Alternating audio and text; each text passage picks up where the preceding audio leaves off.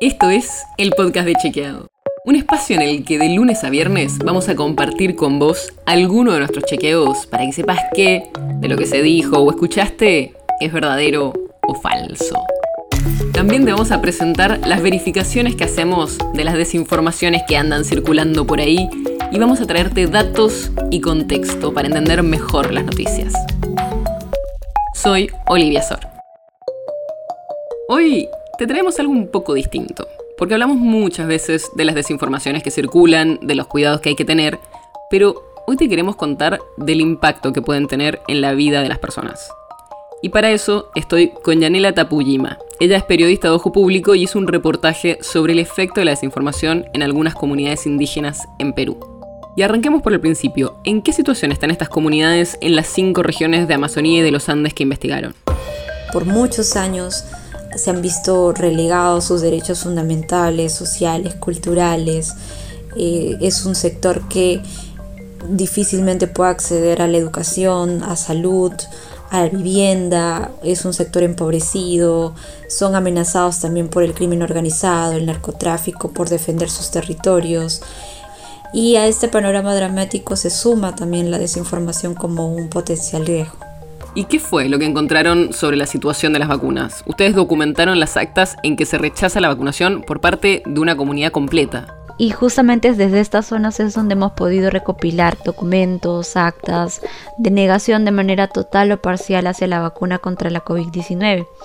Las actas de negación están firmadas por los APUs o jefes de las comunidades, como se les conoce, en el que toman o dejan constancia de la posición de todo su pueblo a no recibir la vacuna.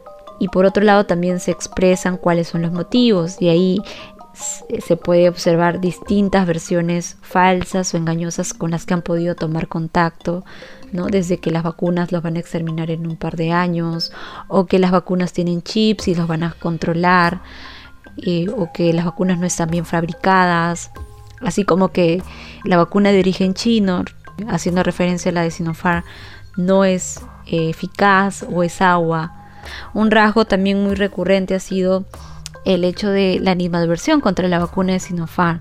En Amazonas, que es una región amazónica situada al límite con Ecuador, que alberga más de 400 comunidades indígenas de las etnias Aguajún y Wampis, incluso ha habido un rechazo más eh, arraigado hacia la vacuna de Sinopharm, que el personal de salud ha tenido que redistribuir esas dosis a otro grupo etario.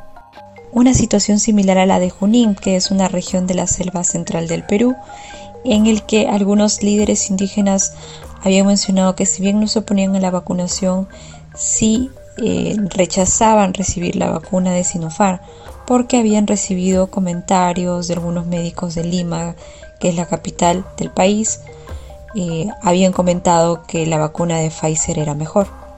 O sea, que algunas de estas comunidades rechazan la vacunación por estas desinformaciones sobre las vacunas que venimos escuchando, algunas muy parecidas a las que vimos acá en Argentina, otras un poco distintas. ¿Y cómo fue que hicieron este trabajo? La forma en cómo desarrollamos este reportaje fue a raíz de que tomamos en conocimiento de un caso, de un acta de negación de una comunidad en Loreto, que también es una región que alberga a la mayor cantidad de pueblos indígenas en el país. Y me empecé a preguntar al ver esta acta de negación si habían otros casos en distintas regiones que también tengan comunidades indígenas. Y empecé a hacer las consultas con el personal de salud, con las brigadas de salud que tienen más cercanía con los miembros de los pueblos indígenas y justamente pude detectar que sí había un patrón que sí estaban realizando informes en los que reportaban esos problemas eh, que venían ya desde hace muchos meses. También pude corroborar que las provincias, distritos donde se ubican esas comunidades tienen muy bajas tasas de vacunación. En algunos casos menos del 30% de población meta vacunada con las dos dosis. Entonces, si bien correlación no significa causalidad, como siempre mencionamos, eh, sí son indicadores que hay que ponerlos en contexto. Claro, es un indicio del efecto que está teniendo la desinformación o que puede estar teniendo la desinformación. ¿Y qué te parece lo más importante de este trabajo? Finalmente creo que el reportaje invita a reflexionar sobre cuán importante es que las comunidades puedan recibir información oportuna, adecuada, de manera equitativa sobre la pandemia y en sus lenguas maternas.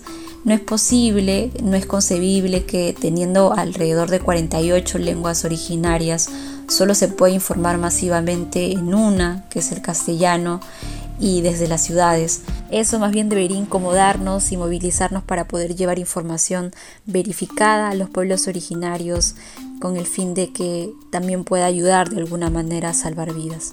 Y esto que Ojo Público documentó en Perú con estas actas de cómo algunas comunidades rechazan la vacunación por la desinformación, es posible que esté pasando también con otros grupos que por distintas razones pueden ser especialmente vulnerables a la desinformación. Este reportaje es parte de la serie que estamos haciendo que se llama Los Desinformantes. Puedes ver esta y todas las notas en chequeado.com barra desinformantes. Y es parte del trabajo que coordinamos en Latam Chequea, la red de chequeadores latinoamericanos. El podcast de Chequeado es un podcast original de Chequeado, producido en colaboración con Posta. Si tienes una idea, algún tema del que te gustaría que hablemos en un próximo episodio, escríbenos a podcast.chequeado.com. Y si te gustó este episodio, seguinos en Spotify o en tu app de podcast favorita y recomendanos a tus amigos. Si querés más información sobre esto o sobre otros temas, entra a chequeado.com o sumate a nuestras redes. Soy Olivia Sor.